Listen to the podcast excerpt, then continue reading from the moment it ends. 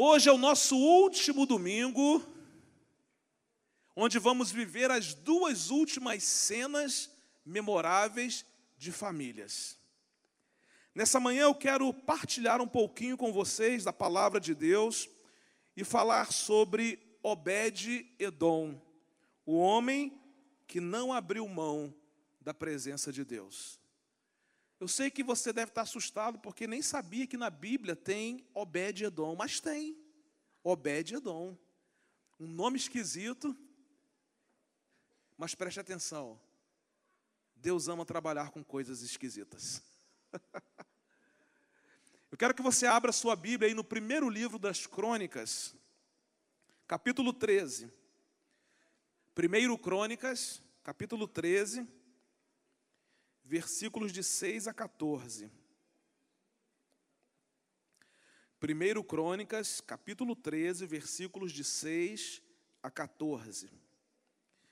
Diz assim a palavra de Deus: Davi e todos os israelitas foram a Baalá para buscar a arca de Deus, o Senhor, entronizado entre os querubins a arca sobre a qual seu nome é invocado. Da casa de Abinadab, levaram a arca de Deus num carroção novo, conduzido por Uzá e Aiô. Parece até nome de baiano, né? Davi e todos os israelitas iam dançando e cantando com todo vigor diante de Deus, ao som de harpas, liras, tamborins, símbolos e cornetas. Quando chegaram à eira de Quidom, Uzá esticou o braço e segurou a arca, porque os bois haviam tropeçado. A ira do Senhor acendeu-se contra Uzá, e ele o feriu por ter tocado na arca. Uzá morreu ali mesmo, diante de Deus. Davi ficou contrariado, porque o Senhor, em sua ira, havia fulminado Uzá.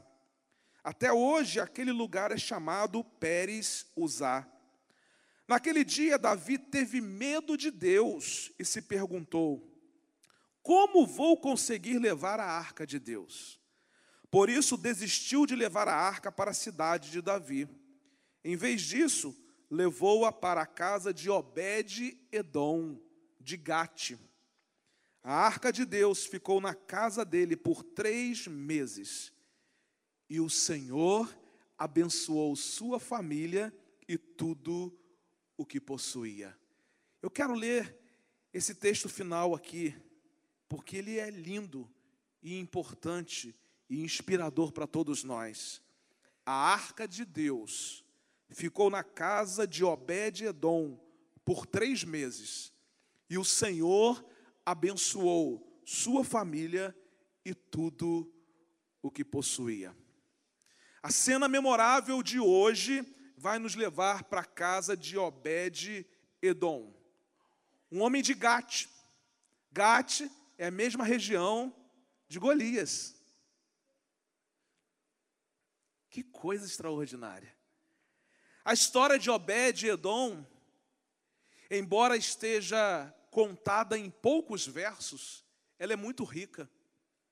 Ela apresenta a transformação de um homem que aparece do nada e que é favorecido pela arca de Deus em sua casa. A história de Obed-Edom mostra um contraste gigantesco do agir de Deus, onde uns em nada são abalados e outros são extremamente transformados e abençoados. Preste atenção, a presença de Deus está aí. Uns em nada serão abalados, mas outros serão plenamente transformados. Agora, há um detalhe importante: qual? Que a parte de Deus já está feita. E o que isso significa, pastor? Isso significa que nós precisamos fazer a nossa parte no processo.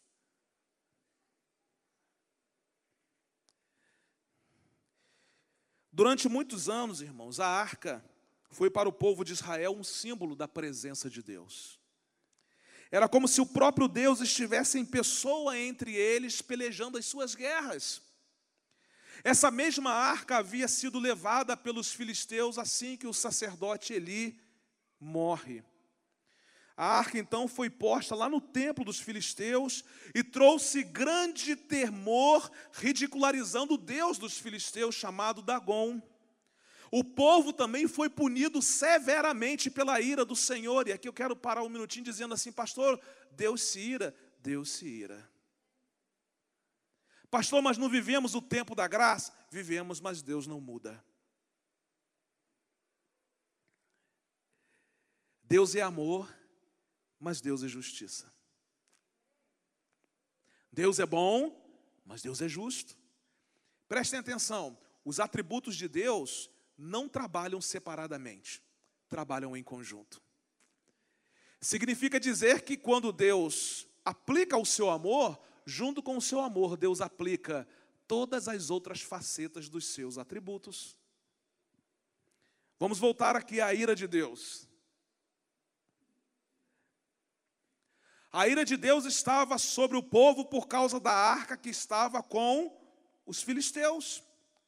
Por onde a arca passava, trazia terror, até que finalmente a arca chega à casa de um sacerdote chamado Abinadab. E a Bíblia diz que essa arca ficou na casa de Abinadab por 20 anos. Durante esse tempo em que a arca ficou na casa de Abinadab, Deus preparou um homem chamado Davi para se tornar rei de Israel. E assim que Davi ascende ao trono, é, Deus então, é, através da vida de Davi, resolve fazer o que? Buscar a arca na casa de Abinadab e levá-la para Jerusalém. Segundo a lei, irmãos, a arca deveria ser conduzida nos ombros dos sacerdotes. A arca nunca deveria ser conduzida em carroção de bois. Por quê, pastor? Porque quem fazia isso eram os filisteus. Eu olho para Davi e vejo que Davi era um homem que anelava por Deus um homem que queria a presença de Deus, que queria que Jerusalém fosse inundada da graça de Deus. No entanto, irmãos, eu vejo aqui um Davi completamente equivocado e perdido, agindo da mesma forma como os filisteus agiam. Botaram a arca de Deus num carroção de bois e seguiram. No trajeto, os bois tropeçaram num, num quebra-mola, né?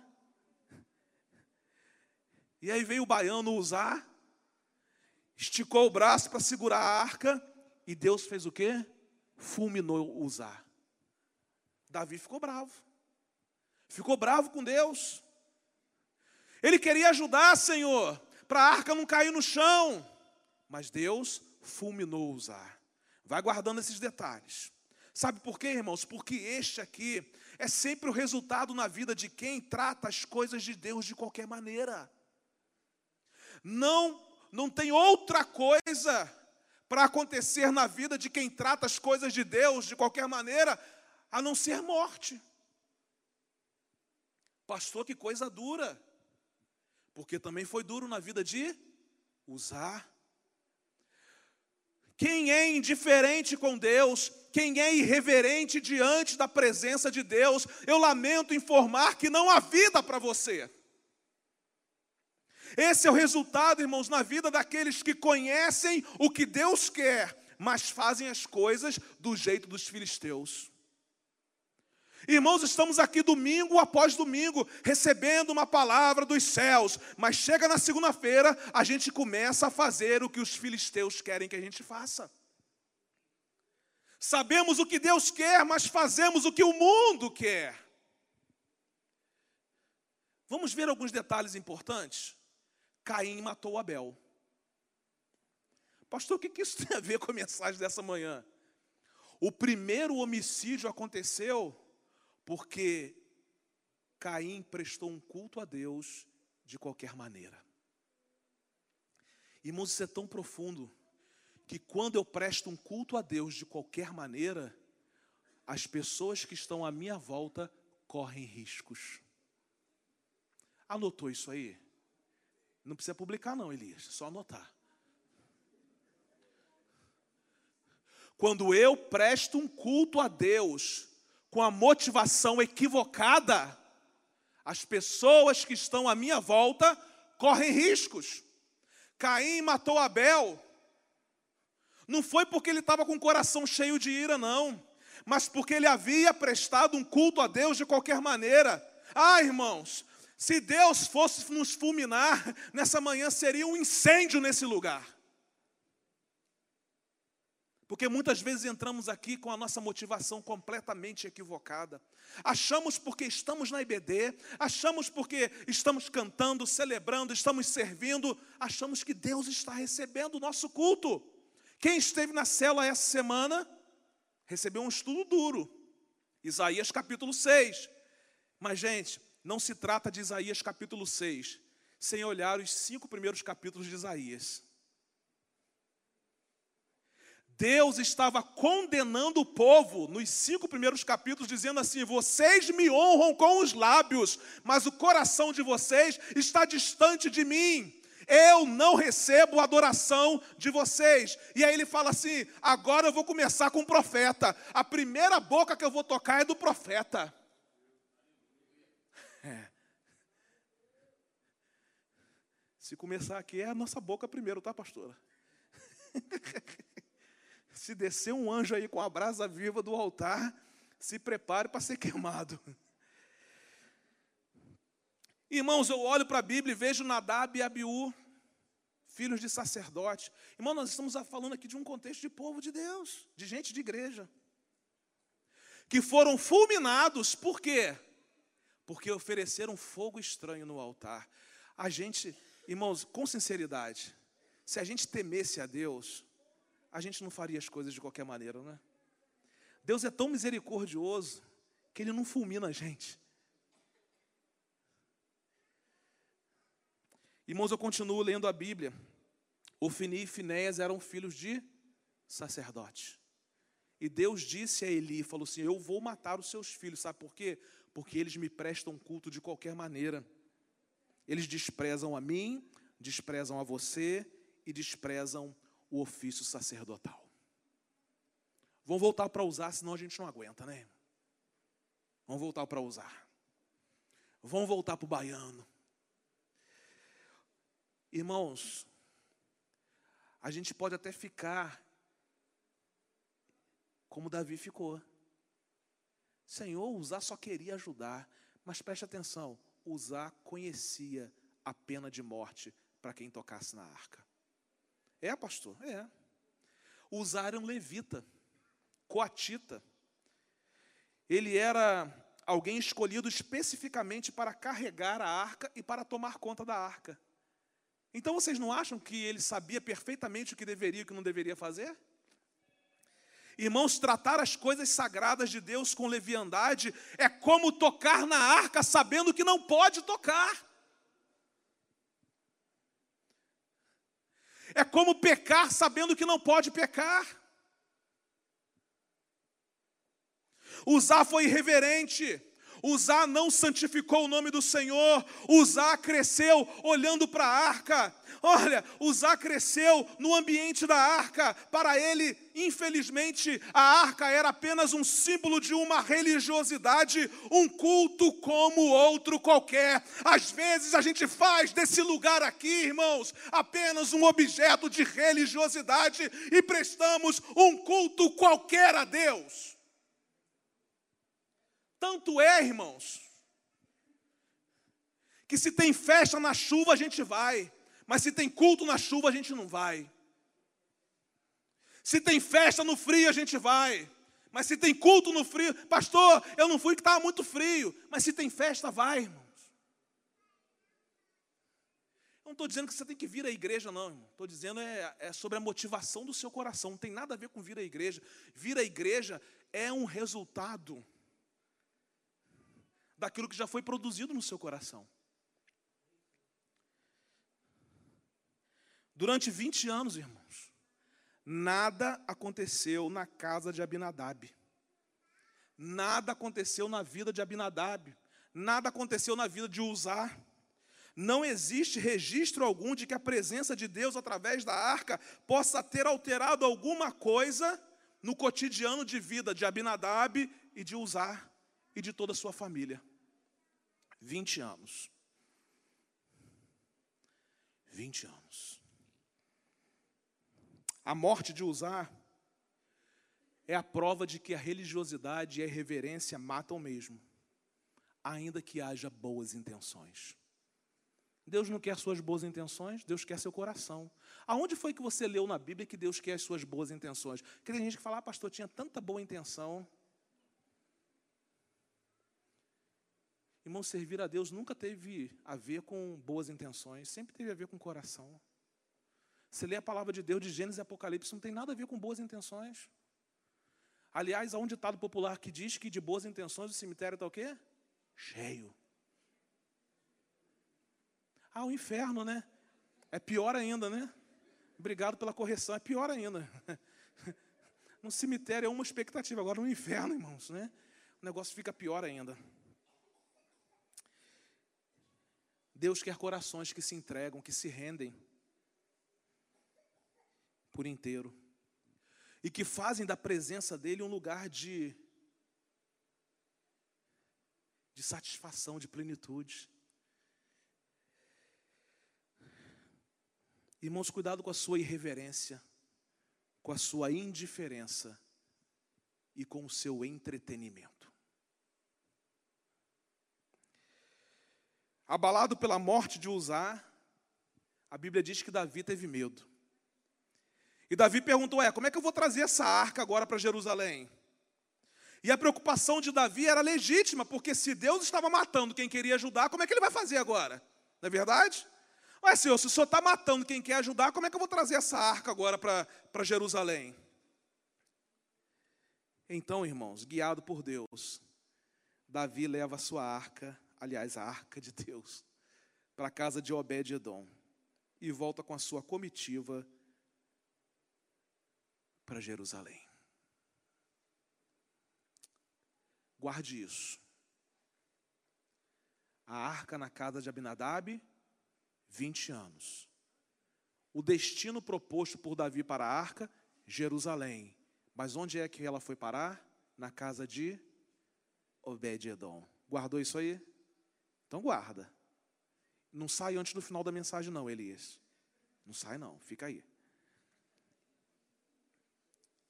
Irmãos, a tragédia que trouxe morte para usar, trouxe vida para Obed-Edom.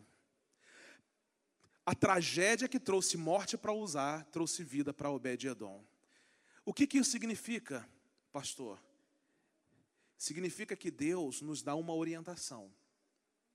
E a maneira como nós vamos reagir diante da orientação de Deus, ou vai produzir morte, ou vai produzir vida.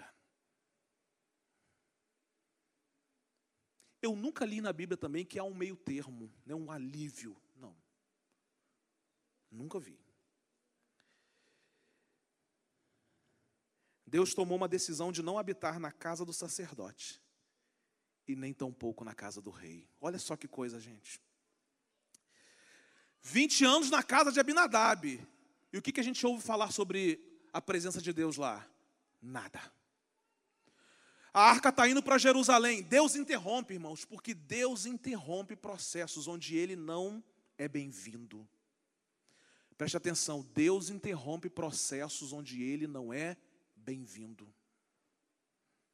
Davi queria levar a arca, talvez muito mais por causa da sua posição do que por causa do seu coração. E agora Deus diz assim: Eu não quero nem na casa do pastor Abinadab, e eu não quero nem na casa do rei, eu não quero na casa do sacerdote, eu não quero no palácio do rei, eu quero na casa de Obed-Edom, um homem insignificante, um homem anônimo, mas um homem que valoriza a minha presença. Irmãos, tem gente que só gosta de andar com gente que tem nome, mas talvez não tenha a presença de Deus e a gente começa a andar com os anônimos, e Deus vem e enche a nossa vida de graça. Tem muita gente frustrada, porque só andou com gente de nome. Quando essa gente de nome mostrou quem era, frustrou os planos. Deus disse assim: Sabe onde a minha presença é valorizada é na casa do anônimo. Deus estava enojado com o sistema. Irmãos, Deus está enojado com o nosso sistema, com a nossa maneira cega como nós tratamos a Sua presença. Deus decidiu habitar na casa de alguém sem status. Deus decidiu habitar na casa de alguém improvável. Ele não abriu mão de habitar na casa de Obed-Edom, mas abriu mão de habitar na casa dos nobres. Por quê? Porque ele precisava transformar a história de a vida de um homem anônimo, mas que não abriu mão da sua presença. Irmãos, vamos olhar para essa figura de Obed-Edom. Seu próprio nome significa escravo de Edom. E quem conhece a história sabe que os edomitas eram descendentes de Esaú. E o que, que Deus mandou fazer com os descendentes de Esaú? Exterminar.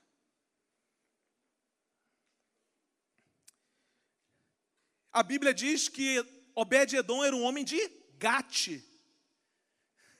Gate é a mesma terra de Golias, povo inimigo de Deus.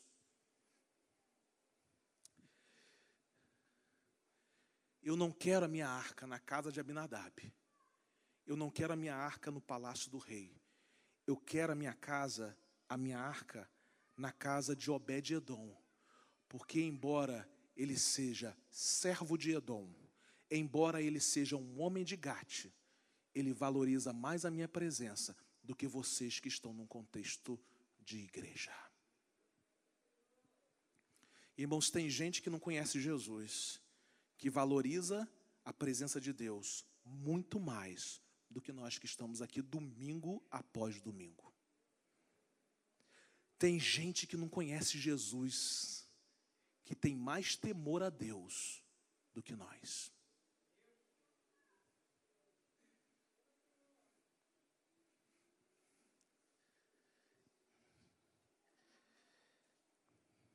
Foi exatamente na casa de um servo de Edom que Deus decidiu habitar.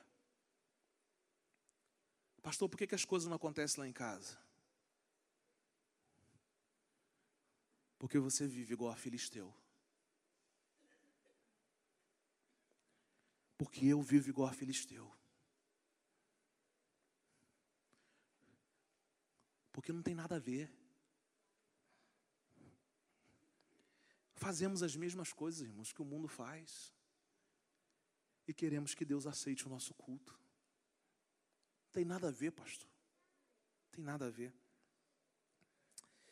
Ali, na casa de Obed-Edom, Deus encontrou alguém que priorizou a sua presença. Por quê, pastor? Porque a graça de Deus sempre vai onde não existe aos nossos olhos perspectiva de mudança. Gente, que coisa extraordinária. Pastora, eu fiquei pensando, sabe o que? Quantas vezes a senhora recebeu palavras de desânimo para não investir mais nos obede-edões?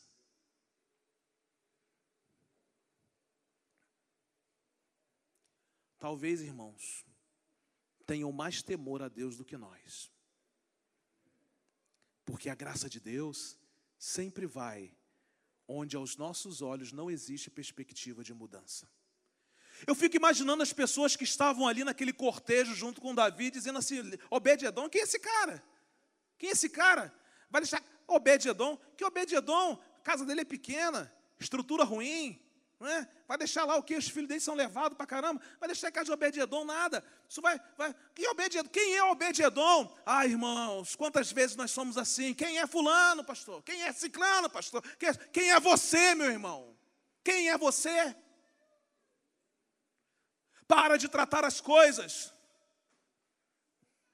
na terceira pessoa e comece a tratar as coisas na primeira pessoa. Quem sou eu? Quem sou eu? Obed-Edom, irmãos, vale a pena registrar que ele assumiu os riscos por causa da presença de Deus. Quando ninguém queria assumir os riscos, Obed-Edom disse: Eu quero. Quando os crentes não quiseram, Obed-Edom disse: Eu quero. Quando o pastor disse: Eu não quero, Obed-Edom disse: Eu quero. Mas nós gostamos é de conforto, nós não gostamos de riscos. Nós gostamos de chegar aqui, sentar numa cadeira confortável, arzinho ligado, celebrar, chorar, espernear e nada mudar.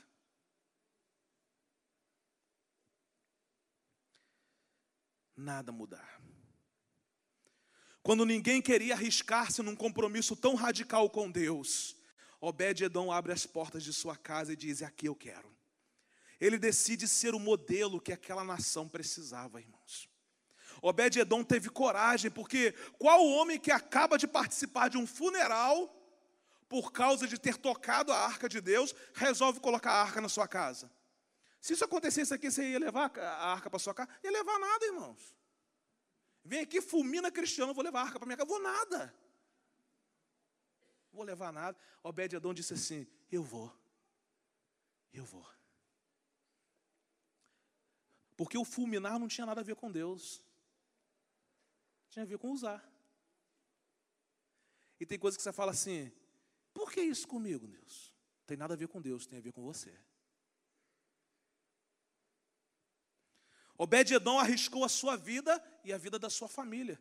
Já pensou a esposa de Obed-Edom? Acabou de morrer um homem e agora que tocou na você vai trazer esse negócio para dentro de casa? E essa mulher não para de falar. Você vai trazer esse negócio, vai colocar, vai colocar onde? Não tem nenhum armário para colocar isso aqui. Elas vão falando mais rápido e o tom da voz vai aumentando. Já perceberam isso? Mulher assim, né? vai falando rápido e vai aumentando o tom da voz, vai aumentando o tom da voz. Usar disse, eu quero mulher, você vai ver o que vai acontecer nessa casa. Irmãos, nós encontramos resistência quando queremos a presença de Deus dentro da nossa casa. Mas que você erga a sua voz para dizer assim: pode ser complicado, mas o final será extraordinário. Vai ficar. Deus vai ficar. Deus vai ficar. Nós corremos riscos, irmãos. Evangelho nunca foi fácil. Evangelho sempre trouxe marcas, perseguição, sangue. E eu nem entrei ainda nas aplicações. Aguenta firme. Obed-Edom correu riscos, mas não abriu mão da presença de Deus. Que coisa, irmãos. Mas as bênçãos advindas dessa decisão foram muito maiores do que o risco que ele e a sua família correu. Irmãos, agora sim, Quais foram os frutos que Obed-Edom e a sua família experimentaram por não abrirem mão da presença de Deus? O que nós podemos aprender com esse homem chamado Obed-Edom? Três coisas lindas que nós podemos aprender com ele. Quando não se abre mão da presença de Deus, você é levado a experimentar um outro nível de vida espiritual. É impossível, irmãos, não abrir mão da presença de Deus e não experimentarmos um outro nível de vida espiritual. Olha o que diz o texto. Eu vou ler alguns textos aqui com vocês, vocês vão acompanhando, alguns nomes esquisitos, mas tudo isso faz parte, não é? Faz parte, faz parte, né, Rosinha? Faz parte. Vamos lá? Eu vou lendo e vocês vão acompanhando. Assim os levitas escolheram Emã, filho de Joel e Asaf, um parente dele. E dentre os Meraritas, seus parentes, escolheram Etã, filho de Cuxaías. Conhecem Cuxaías? Nem eu. Vamos lá. E com ele seus parentes que estavam no segundo escalão: Zacarias, Jaziel, Semiramote, Jeiel, Uni, Eliabe, Benaia, Maazéias, Matitias, Elifeleu, Miqunéias, Obed-edom, e Jeiel, os porteiros.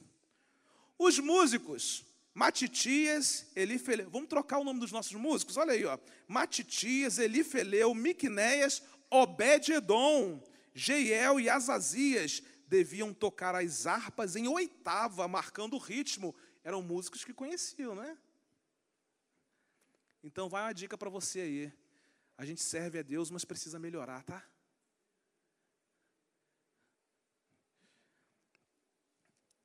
Os sacerdotes Sebanias, Josafá, Natanael, Amazai, Zacarias, Benaia e Eliezer deviam tocar as cornetas diante da arca de Deus. Obed-edom e Jeías também deviam ser porteiros para vigiar a arca. Um outro texto, Davi nomeou alguns dos levitas para ministrarem diante da arca do Senhor, fazendo petições, dando graças e louvando o nome do Senhor, o Deus de Israel.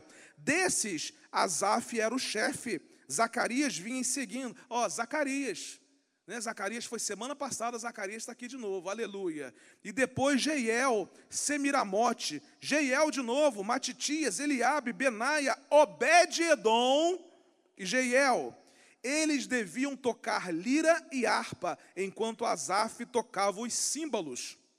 Um outro texto. Então Davi deixou Asaf e seus parentes diante da arca da aliança do Senhor, para ali ministrarem regularmente, de acordo com as prescrições para cada dia. Também deixou Obed-Edom e seus 68 parentes para ministrarem com eles. Obed-Edom, filho de Gedutum, e também Osa foram porteiros. Irmãos, quando eu vou lendo todos esses textos aqui, eu vou vendo que Obed-Edom se tornou um homem ainda mais sedento pela palavra de Deus. Ele foi levado a um outro nível de vida espiritual. Às vezes nós invertemos as coisas, irmãos. Deixa eu dizer uma coisa muito importante para você. À medida que você se torna íntimo de Deus, você passa a servi-lo. Agora, nem sempre quando você serve, você é levado a ter intimidade com Deus. Porque intimidade não se estabelece no serviço, intimidade é resultado de. Né, o serviço é resultado da intimidade. Muita gente está frustrada na igreja e com o ministério na igreja, por quê? Porque serviu sem saber quem Deus é.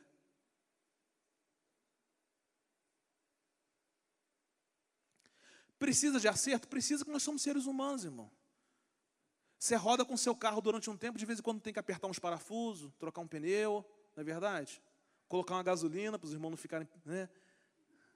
É, é precisa. Imagine a gente.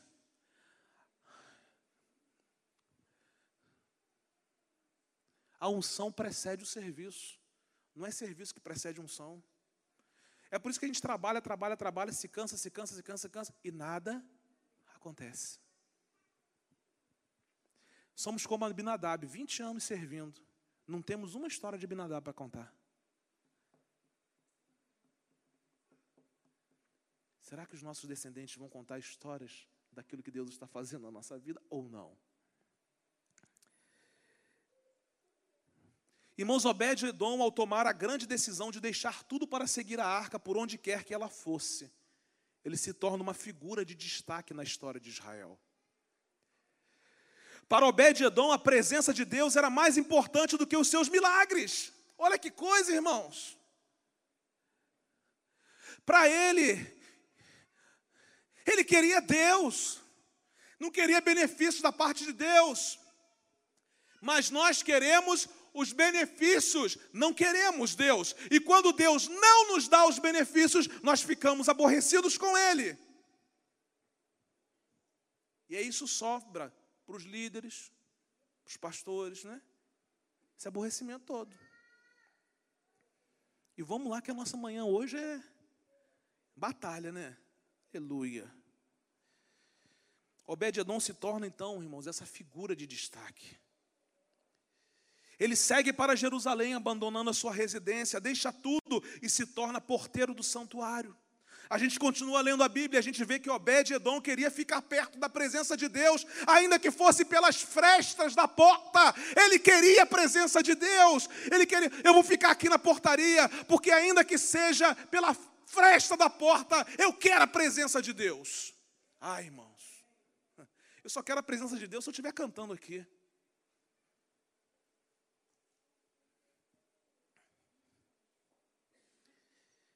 Então, irmãos, com esse desejo de entrar mais nessa presença, o texto diz que ele se torna músico e músico de qualidade. Em seguida, ele é visto como um guardião da arca. Por quê? Porque Obed-Edom queria mais, queria mais de Deus, mais de Deus. De guardião da arca, Obed-Edom se torna um ministro de adoração liderado por Asaf. E de repente, irmãos, esse incansável adorador que era liderado por Asaf, deixa de ser somente um ministro de adoração e agora se torna um líder de 68 pessoas. Por quê, pastor? Porque ele decidiu não abrir mão da presença de Deus. E porque ele fez isso, ele experimentou um outro nível de vida espiritual. Irmãos, o tempo passa e ao invés da nossa vida avançar, ela regride. Porque nós não queremos Deus, nós queremos celebração. Nós não queremos Deus, nós queremos cantar. Nós não queremos Deus. E enquanto nós não quisermos Deus, a nossa vida vai ficar nesse mesmo estágio que está aí mesmo. 20 anos na casa de Abinadab, não temos uma história para contar. Ah, pastor, estou na igreja há 50 anos. Nunca ouvi a sua história, meu irmão. Nunca ouvi. Agora, irmãos, quando a presença de Deus é valorizada, todos os dias, nós temos histórias de milagres para contar. Porque somos levados a um outro nível de vida espiritual. Por isso que a palavra de Deus, irmãos, é rica e ela diz que nós precisamos ter fome e sede de Deus. Eu acredito que de todos nós que estamos aqui, ninguém passou fome. George passou, mas pelo formato da cabeça a gente vê que ele conseguiu dar a volta por cima. Não é? George comeu muito cactos, né, Jorge? Eu estava vendo Masterchef essa semana, foi sobre cactos. Vocês ficam falando aí que cactus é. Não, é. Né? Cacto mata, pastor. Que mata é você, meu irmão. Cacto, né? É comida lá do, da caatinga. Não é caatinga, não. Embora alguns irmãos precisem tomar banho, mas é caatinga. Né? Caatinga.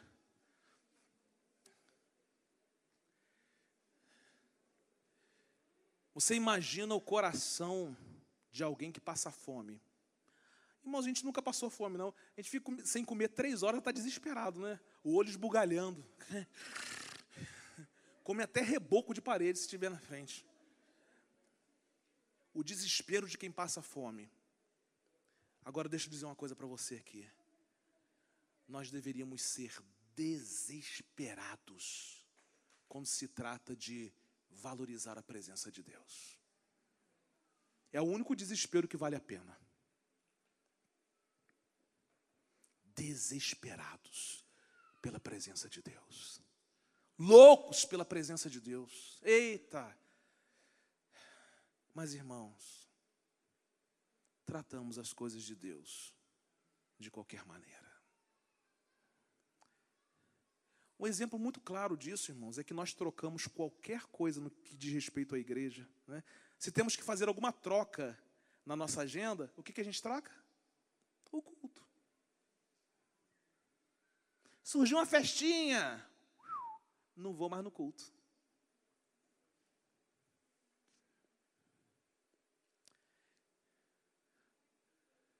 Ah, irmão, se nós tivéssemos fome e sede da presença de Deus, não teria uma barricada nesse bairro.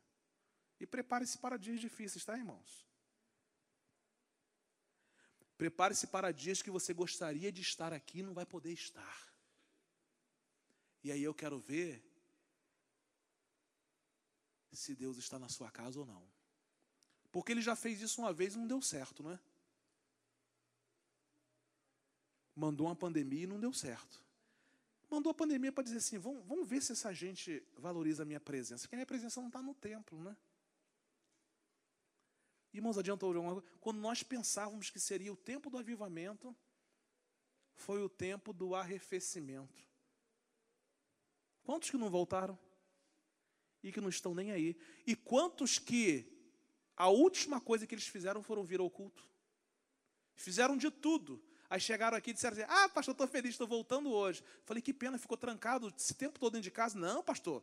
Ia mercado, ia Alcântara. Alcântara é o centro nervoso de Covid, irmãos. Né? Alcântara, centro nervoso. Epicentro do Covid. Não é lá na China, não, Alcântara. Né? Epicentro do Covid. Não, rodei isso tudo aí, pastor. Rodei isso tudo aí. E eu disse àquela irmã assim: Parabéns, porque irmã deixou Deus por último. Não sou bonzinho, não, irmão. Estou rindo aqui, abraço todo mundo. Sou bonzinho, não, hein? Não vem qualquer história para cima de mim, não. É por isso que nada acontece na nossa casa. A gente quer ver as coisas acontecendo na igreja, sabe por quê? Porque nada acontece na nossa casa. Aí a gente fala assim, ah, pelo menos na igreja a gente vê uns negócios acontecendo. Não é nada, irmãos. Olhos espirituais fechados em casa, olhos espirituais fechados na igreja. Você pode ver movimento. Você pode ver entretenimento.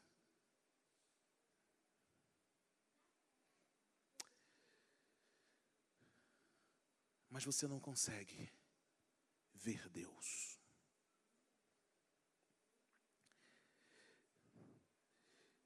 Segundo, que nem eu estou aguentando mais, tarde.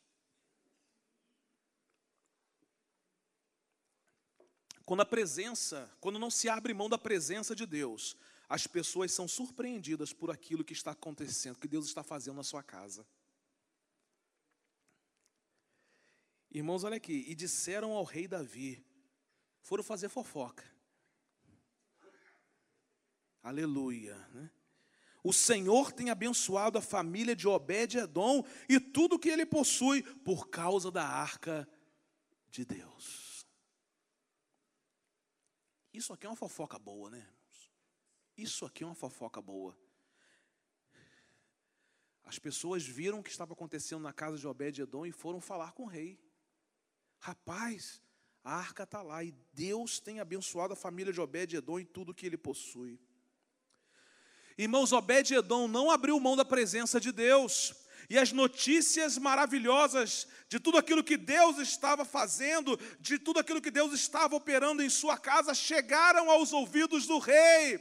Quando nós valorizamos a presença de Deus na nossa casa, aquilo que Deus está fazendo na casa de um anônimo chega nos ouvidos do rei, chega nos ouvidos do presidente.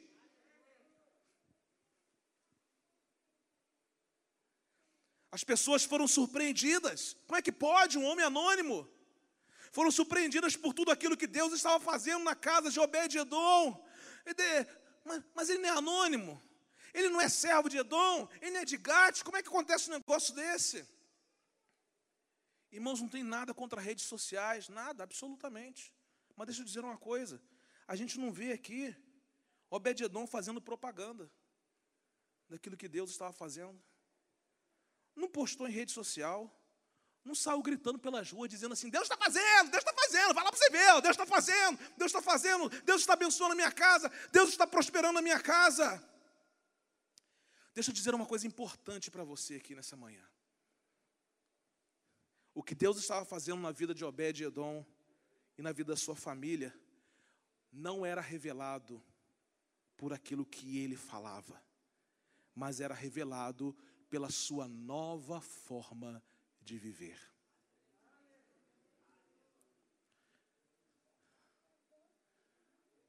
Irmãos, porque rede social tem muita mentira, vocês sabem disso, né? Precisa dizer para vocês, não, né? Você olha lá uma família perfeita. Irmão, se, se você sentar com aquela família perfeita, irmão vai sair daqui horrorizado. Porque não existe família perfeita.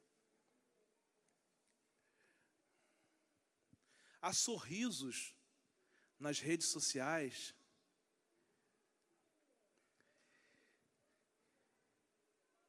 Que não mostram a verdadeira realidade do que acontece naquele coração.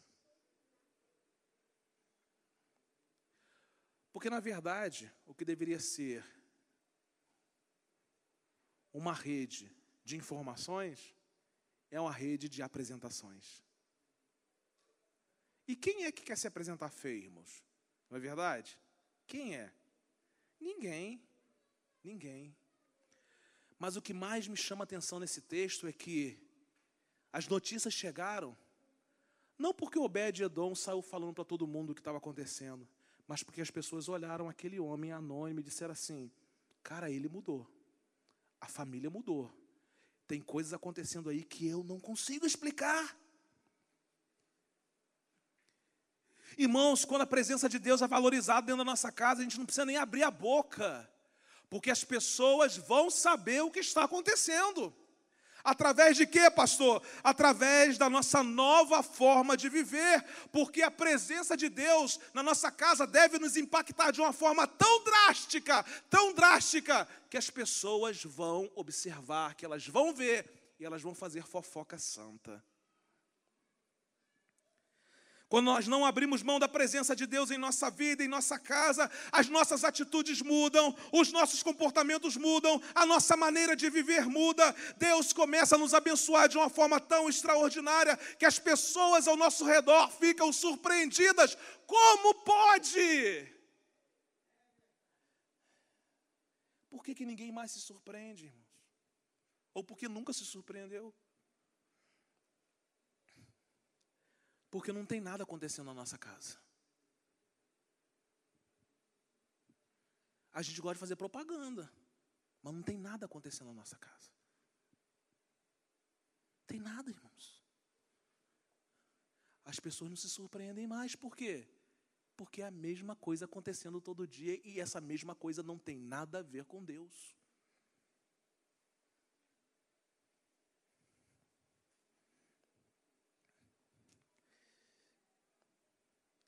Por quê, irmãos?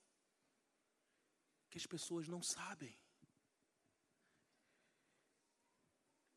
Porque muitas vezes nós estamos dando à luz, aí acabou. Onde a glória de Deus já se foi há muito tempo. Quem aí acabou, pastor? Você já chega com o negócio de Obed-Edom, agora fala aí, acabou, para mim acabou. Para mim, acabou mesmo. E acabou neto do sacerdote Eli. Quando a mãe dá a luz, aí acabou. Diz que a glória de Deus se foi de Israel.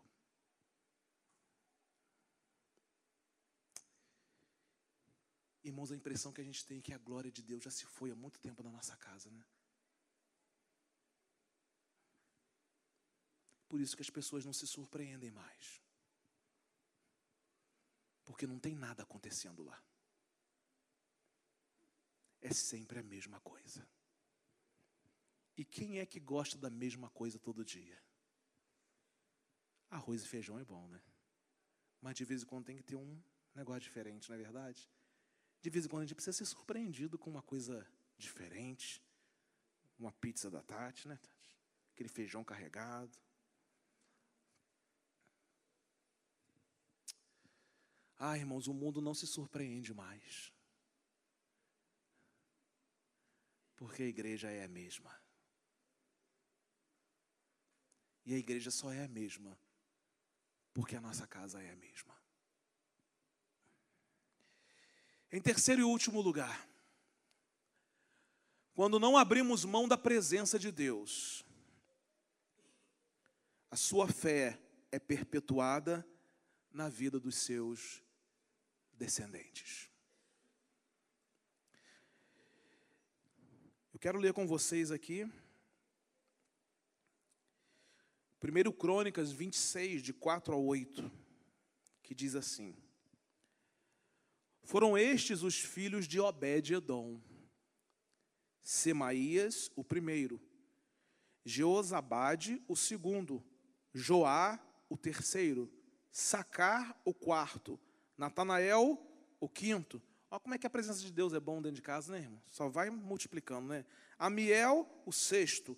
Issacar, o sétimo. Peuletai, o oitavo. Por quê? Pois Deus havia abençoado Obed-Edom. Antes de continuar o texto, irmãos, Deus está pronto para fazer florescer na sua vida como fez florescer na vida de Obed-Edom. Até que ponto a presença de Deus é importante nesse aspecto para você? Seu filho Semaías também teve filhos que foram líderes na família do seu pai, pois eram homens capazes. Foram estes os filhos de Semaías, Otini, Rafael, até que enfim um nome bom, né, irmão?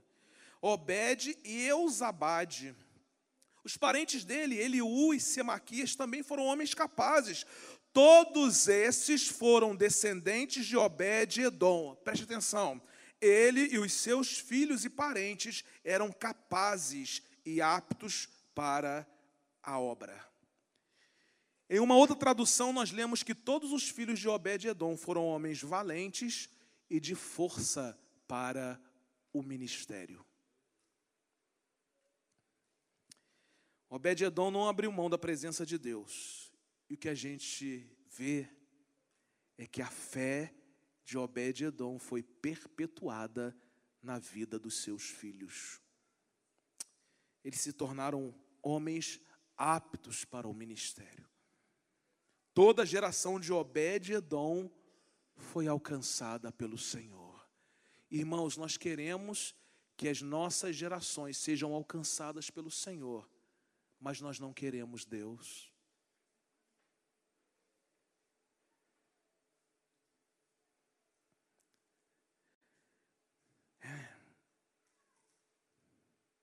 Eu é que sofro, irmão. Vocês estão eu que sofro aqui na frente. Por isso que Jeremias chorava. Não restava outra coisa. Ele tinha que dizer aquilo que Deus mandava dizer. Obed-Edom é um exemplo claro de que vale a pena não abrir mão da presença de Deus, ainda que os riscos sejam grandes demais. Deus trabalhou em sua vida. Ele foi um exemplo para a sua família. E qual o resultado, pastor? A fé foi perpetuada através da vida dos seus filhos. Obed-Edom se tornou depois de ser quem Obed-Edom se tornou depois de ser drasticamente afetado pela presença do Senhor, influenciou diretamente a sua descendência. Irmão, sabe o que isso significa? Significa que a nossa descendência quer olhar para nós e dizer assim: Eu quero ser como você, papai. Eu quero ser como você, mamãe. Porque vocês são pessoas que valorizam a presença de Deus. Tudo começou quando Obed-Edom gritou lá no meio do povo: Eu quero a arca na minha casa. Tudo começa quando a gente se disponibiliza para ter a presença. Quando ele decidiu, irmãos, não tratar as coisas de Deus de qualquer maneira. Que tipo de fé a sua descendência está absorvendo de você? Uma fé onde a presença de Deus não significa nada para você e nem muda a sua realidade de vida? Porque talvez o seu filho já tenha dito para você: você vai na igreja todo domingo, eu não vejo você mudar. Difícil, né?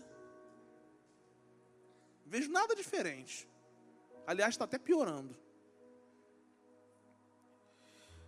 Ou uma fé gerada pela presença incomparável de Deus, que transforma as nossas palavras, nossos gestos, nossas atitudes e nossa maneira de viver.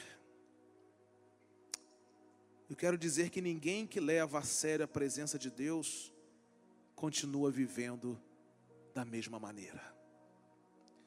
Irmãos, se a gente continua vivendo da mesma maneira, é porque nós não levamos a sério a presença de Deus. Porque se levássemos, não viveríamos da mesma maneira.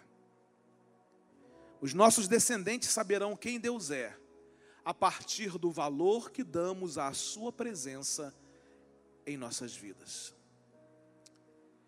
Eu gostaria de pedir a você que ficasse em pé nesse momento. Não sai não, porque a gente está terminando já. Ainda bem que Deus mandou essa chuvinha no final do culto para você não precisar sair correndo. Porque tem irmãos que a gente, quando fala o amém aqui, ele sai correndo ali, que parece que ele precisa fazer um tempo, deve estar treinando para alguma maratona, alguma coisa. Precisa correr, porque senão o mundo vai acabar.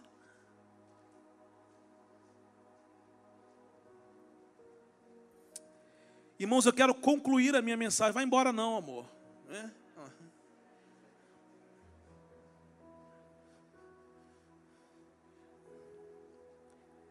Não existe meio termo. Ou somos usar, ou somos Obed-Edom.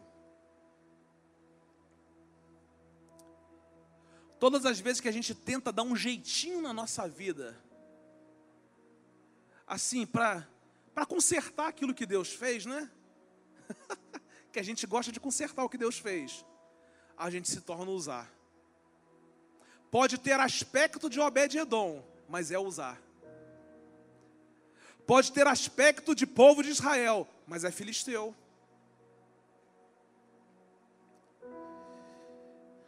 Uzá teve o privilégio de conviver com a presença de Deus durante anos, mas nada mudou em sua vida. Obed-Edom ficou com a arca durante três meses e nós estamos aqui para contar a história dele. Às vezes chega gente aqui, irmãos, e com pouco tempo está em outro nível de vida espiritual, dando a rasteira na gente. Sabe por quê? Porque ele não está preocupado se o culto é bom, se não é, se a música foi boa, se não é, se meu irmão falou comigo, se não é. Ele está preocupado é com a presença de Deus. Enquanto a gente alimenta os nossos gostos, Deus os faz tornarem-se amargos dentro de nós. Porque os nossos gostos nada mais são do que a representação de usar na nossa vida. Nada além disso. Irmãos, ou somos como aqueles que tratam as coisas de Deus de qualquer maneira, ou somos como aqueles que têm fome e sede da presença de Deus mais do que qualquer outra coisa nessa vida. Nós só podemos oferecer às pessoas, irmãos, aquilo que nós temos. O pastor está colocando barricada em tudo quanto é lugar. Nós só podemos oferecer às pessoas aquilo que nós temos. A igreja precisa ir para a rua, pastor. E o que, que você tem para oferecer quando sair para a rua?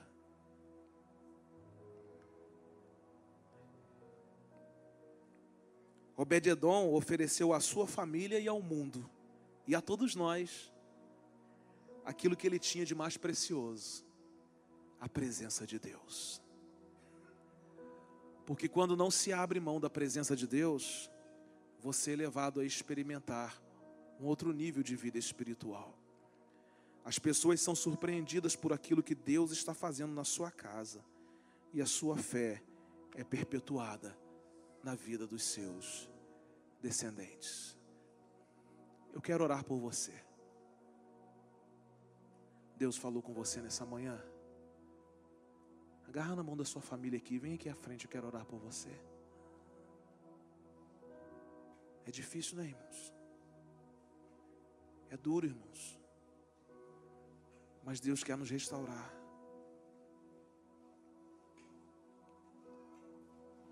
Ah, irmãos, Deus quer nos restaurar. Deus quer nos curar. Alival, chega para cá. O pessoal que vai chegando, vai chegando para o canto. Vamos liberando os corredores aí para o pessoal vir chegando. Isso pode ficar aqui pertinho de mim. Hoje eu estou meio bravo, mas vai dar tudo certo, né? Vai dar tudo certo. Vai dar tudo certo, irmãos. Irmãos, que Deus maravilhoso. Sabe por que, que Deus traz uma palavra dessa ao nosso coração, irmãos? Porque Deus nos ama de uma maneira extraordinária. É a presença de Deus e mais nada, irmãos, mais nada. Mais nada. Daqui uns dias pessoas vão ser surpreendidas por aquilo que está acontecendo lá na casa de vocês. Vamos cantar uma canção? Vamos cantar essa canção, vamos adorar ao Senhor. Enquanto cantamos essa canção, se você quiser deixar o seu lugar, pode vir. Quero orar por você, quero orar pela sua família.